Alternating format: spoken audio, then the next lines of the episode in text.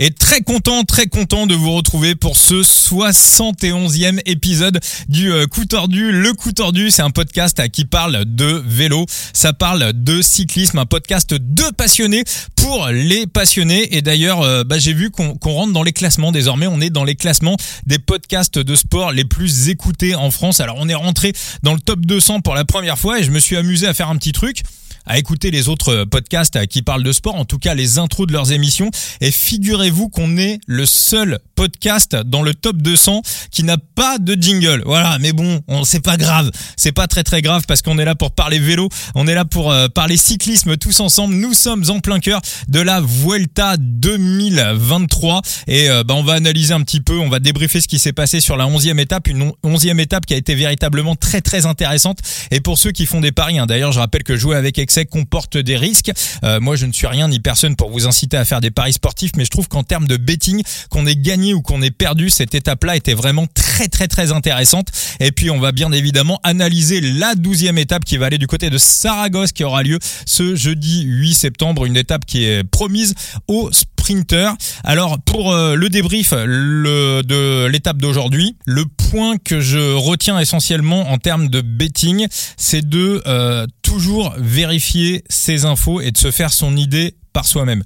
Je vais vous expliquer un petit peu ce qui s'est passé. Si vous avez écouté le podcast, si vous avez écouté l'émission 69, l'émission d'hier, avec la TIB, on avait à peu près euh, ciblé le scénario de la course. On avait lu que ça serait euh, véritablement une étape pour vieux briscard, pour mec d'expérience. Euh, Serrada est l'un des premiers noms qu'on a cités. Ressou Serrada est le premier nom sur lequel j'ai été mettre personnellement euh, un bet aujourd'hui. Donc j'ai pris sa victoire avec une cote à 47 et son top 3 à 11. Maintenant, je l'ai pas donné. Je l'ai pas donné, je l'ai pas proposé sur euh, les différents réseaux euh, sociaux euh, parce que bah, tout simplement on a fait on a fait un live ce, jeudi matin et l'information est remontée comme quoi il serait éventuellement malade. Alors c'est vrai, c'est vrai que si on reprend l'interview qu'il a donnée hier juste après le contre-la-montre, une interview que je n'avais pas vue, bah, c'est vrai qu'il a pas l'air hyper bien notre ami Ressou Serrada. Maintenant, si on le prend aujourd'hui juste avant l'étape, ça avait quand même l'air d'aller beaucoup mieux. Donc résultat, moi je prends Errada euh, à titre personnel.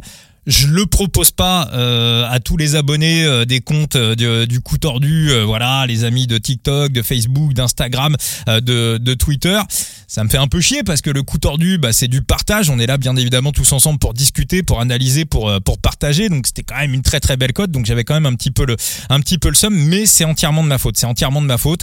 J'aurais dû aller aller à la source. J'aurais dû aller creuser moi-même l'information. Et d'ailleurs, c'est également ce que je vous conseille de faire. Vous tous qui écoutez le podcast du euh, coup tordu, vérifiez toutes les infos qu'on vous donne dans les 69 euh, épisodes précédents du coup tordu, j'ai dit des conneries. Hein. J'ai dit parfois de grosses conneries. J'ai dit des conneries, je redirai des conneries. Je suis pas journaliste, je suis comme vous, je suis passionné, je suis là pour pour échanger, pour euh, partager. Le coup tordu, c'est un lieu d'échange, mais même parfois, on a des journalistes qui disent des conneries euh, sans pression. Hein. Moi, un jour, j'ai entendu Marion Bartoli. Alors Miskina, elle est pas journaliste, Marion Bartoli, mais un jour, je l'ai entendu expliquer que Mathieu Van Der Poel ne gagnerait pas le Tour de France ne gagnerait jamais le Tour de France simplement parce qu'il n'avait pas l'équipe pour. Par contre, à côté d'elle, il y avait un journaliste qui ne l'a pas reprise. Donc voilà, on raconte de la merde sur des euh, antennes de radio à 200, 250 000, 300 000 auditeurs. Ça coule tout seul, il n'y a pas de problème. Donc vous voyez que même à ce niveau-là, de temps en temps, et c'est pas grave, hein, je veux dire, l'erreur est humaine, on peut raconter de la merde. Donc Vérifiez euh, vous-même les informations qu'on vous donne. Voilà, ça prend quelques secondes. Vous avez tous des smartphones, Internet, des ordinateurs et faites-vous vos idées par vous-même. Nous, on cherche à vous donner des infos, notre ressenti, nos analyses. Mais bien évidemment, bah, de temps en temps, on peut se planter. Et puis, si à un moment donné, bah, vous êtes mal orienté parce qu'il y avait une mauvaise info, bah, moi, en tout cas, quand ça arrive, ce que je fais, c'est que je n'en veux à personne et je ne m'en prends qu'à moi-même. Donc voilà, je ne m'en prends qu'à moi-même de ne pas vous avoir proposé la victoire de Ressus Rada à 47 même si, même si euh, suite à l'épisode d'hier, j'ai eu beaucoup de retours d'auditeurs du, podcast du coup tordu euh, qui m'ont dit que suite au podcast à l'émission 69, ils avaient été prendre eux-mêmes Ressou Serrada parce que dans l'analyse qu'on avait donnée avec Thibaut, Ressou Serrada euh, cochait pas mal les cases. du côté de cette étape, vite fait pour la débriefer, j'ai trouvé quand même très très curieux la tactique des Ineos parce que quand on voit la montée de Pipo Gana, alors je dis pas ça parce que je l'avais aussi pris de, de, de mon côté, mais quand on voit la montée qu'a fait Pipo Gana, on se dit quand même qu'il avait la gang dans les jambes et qu'il avait probablement beaucoup plus que, que Garen Thomas. Donc au niveau de la stratégie, c'était quand même pas ouf. Et puis après derrière, euh, au niveau du peloton, j'ai quand même été très très surpris. Je m'attendais à quand même plus de bagarres sur la dernière ascension entre les, les leaders du classement général. C'est assez rare et assez atypique de voir une ascension comme ça avec un dernier kilomètre assez raide où finalement on n'a pas terminé au train, mais on s'est presque regardé dans le blanc des yeux pour euh, terminer la course. Donc euh, voilà, quand même très très particulier. Je pense qu'on cherche à se préserver pour les prochaines étapes. On va voir un petit peu tactiquement ce que ça va donner, ce que va nous sortir la Jumbo Visma, ce que va nous sortir euh, Remco Evenepoel. Hâte d'être à l'étape de vendredi, la fameuse étape du Tourmalet, l'étape reine de cette Vuelta 2023. Mais juste avant, on a un petit sprint qui a lieu ce jeudi du côté de Saragosse. Alors Saragosse, voilà, généralement c'est sprint. La dernière victoire euh, en 2008, c'était un Français qui avait gagné, c'était Sébastien Hinault qui est aujourd'hui directeur sportif du côté d'Arkea Samsic. Alors Sébastien Hinault à l'époque c'était un sprinter, mais à chaque fois, je me rappelle hein, quand je regardais les étapes, euh, à chaque fois son nom était toujours cité pour gagner les étapes au sprint, sauf qu'il gagnait jamais, il était même pas dans le top 3. Puis un jour, un jour il a il a gagné, il a fini sa carrière super tard, je crois qu'il a arrêté à 40 ans. Alors est-ce que ça va aider Hugo Hofstetter euh, qui est bah, sprinter dans son équipe sur les l'étape de ce jeudi Je ne sais pas. En tout cas, ce qu'on peut dire, c'est que euh, pour l'étape, euh, alors il pourrait y avoir éventuellement des coups de bordure. Hein. On a un parcours qui se prête aux coups de bordure. Seulement, l'approche du final, l'arrivée dans Saragosse va se faire vent de face. Donc, j'ai du mal à voir où pourraient éventuellement se situer les coups de bordure. Donc, pour moi, c'est sprint à 99,5%. On va avoir un parcours un petit peu technique dans les rues de Saragosse. Hein. Il y a Philippe Gilbert qui, euh, qui voilà, faisait une petite preview de, de, l'étape euh, en direct sur, sur Eurosport en fin d'après-midi. Euh, il expliquait que pour lui, c'était quand même relativement technique à l'approche du euh, final. Faudrait se méfier également parce que les routes espagnoles peuvent être relativement glissantes. Et on aura un, final, on aura un sprint qui sera vent de dos. Donc bah, ce qu'on va faire, c'est qu'on va débriefer un petit peu les différentes équipes pour voir qui pourrait éventuellement remporter cette cette étape, cette douzième étape. Alors à la Soudal Quick Step, on sait qu'on aura absolument personne du côté de chez UAE. Bah ouais, il y a Jean-Seb, hein, Juan Sébastien Molano. Moi, ce qui me pose problème pour euh, pour Molano, c'est que vite, véritablement sur ce type de sprint où on va euh, y aller devant le dos, une fois qu'on va être sorti du passage technique, on va avoir une, grande ligne droite pour terminer l'étape et euh, dos, bah faut quand même avoir un sacré train pour être amené jusqu'à la ligne et euh, bah Jean-Seb malheureusement il aura pas de, il aura pas de train. Et puis Jean Seb, bah, je le préfère sur un sprint vent de face, un petit gabarit profilé. Euh, pour moi, vent de face, c'est plus sur ce type de sprint que j'irai. À la Jumbo, on n'aura personne. Alors du côté des Ineos, est-ce que est-ce que Pipo Gana va nous euh, retenter la la même que que la dernière fois où il avait terminé deuxième? J'ai pas l'impression que ce soit dans les plans et puis il a quand même bien charbonné aujourd'hui. Il a bien charbonné euh, hier sur euh, sur le chrono donc Pipo Gana je je sais pas puis surtout qui pourrait l'amener hein? il y a plus grand monde du côté de la Ineos. Alors est-ce qu'il pourrait pas aller faire le train pour Kim Heiduk à savoir faire un petit peu tourner la balle, il a déjà gagné son étape aujourd'hui, il a voulu passer le ballon à Garen Thomas, voir Gana faire euh, le train pour Kim Eduk, c'est aussi euh, quelque chose qui est possible.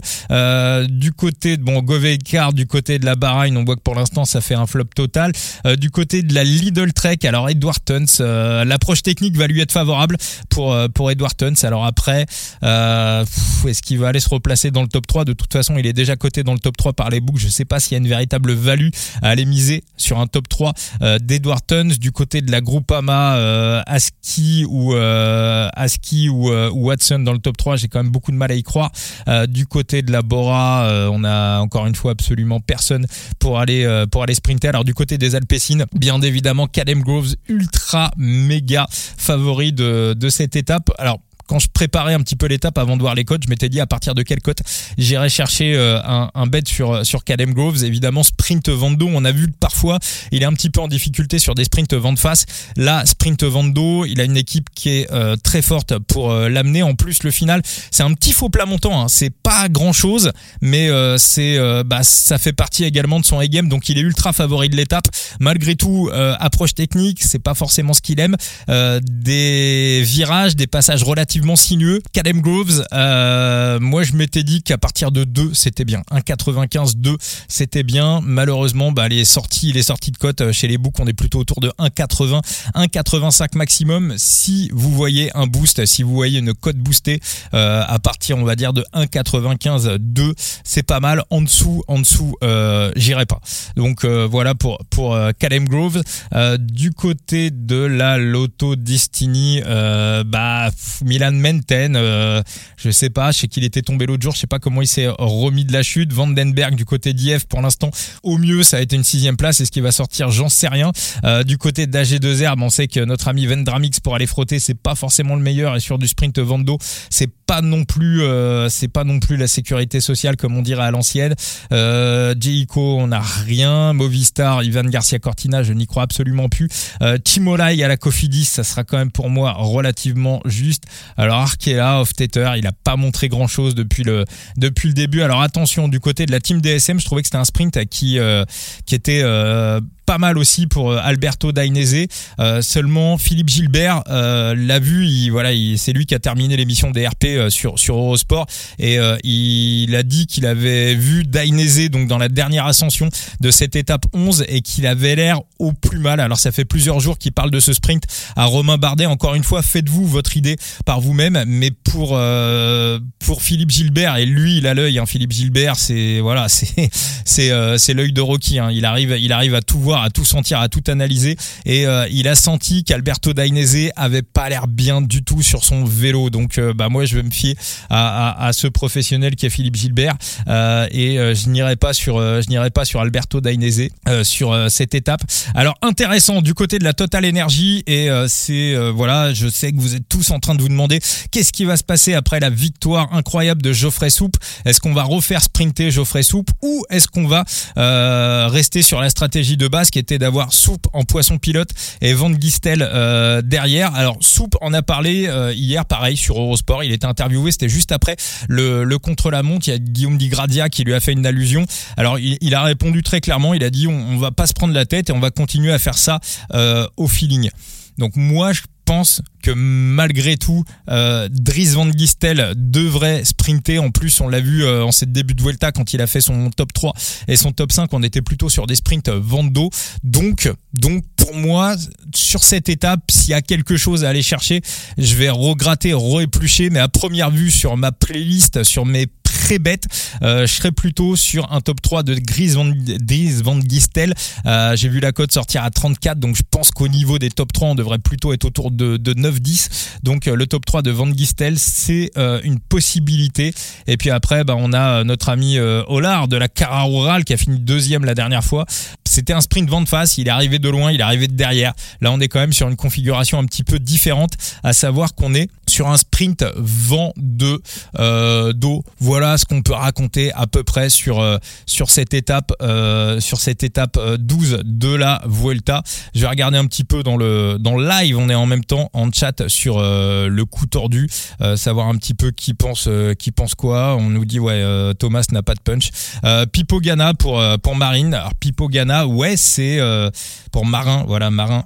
Pipo Gana, hum, bah s'il décide de la jouer, pourquoi pas hein, pourquoi pas ça va quand même lui demander beaucoup d'efforts, hein, parce qu'encore une fois, euh, ça va, va falloir qu'il envoie les watts pour, pour euh, une dernière fois. S'il est placé, s'il est placé avec le, s'il est placé avec le vent d'eau euh, sur le final pourquoi pas, pourquoi pas. Euh, pour euh, Joffel, on part sur Tons et Van Gestel. Je pense que Van Gestel top 3, c'est pas mal. Pourquoi pas Menten? Alors il y a le petit faux plat montant, euh, léger faux plat montant qui peut lui convenir. J'aurais préféré que ça soit quand même un petit peu plus compliqué pour Milan Menten. pour lui, le spot idéal, je pense que c'était la première étape qui avait été remportée par Caleb Groves. D'ailleurs, il misait énormément sur cette étape. Donc voilà, bon, voilà, petite étape au sprint. Hein. Je pense qu'il n'y aura pas grand chose, grand chose à, raconter sur euh, sur cette étape. Ça reste un sprint. On va se retrouver euh, demain pour l'émission 71 pour l'étape reine de cette euh, Vuelta. Coucou Martos, Martos qui est, qui est dans le chat du TikTok du coup tordu. Donc on va se retrouver demain pour la 71e étape. Ça sera l'étape reine de cette Vuelta où là je pense qu'il y aura énormément, énormément de choses à dire. Et puis bien évidemment on attend bah l'échange continue. N'hésitez pas à nous rejoindre sur les réseaux sociaux du coup tordu. On est présent sur Facebook. On a un compte Facebook qui est totalement gratuit. Hein. Voilà, le coup tordu, tout est gratuit et tout sera toujours intégralement gratuit. Le TikTok également, le compte Instagram et puis le X aussi, le Twitter vous êtes un petit peu plus de 2100. Donc la communauté s'agrandit. Ça fait ça fait super plaisir. Et voilà, le coup tordu, c'est tous ensemble. Et puis on se file en quart demain pour l'étape reine de cette Vuelta.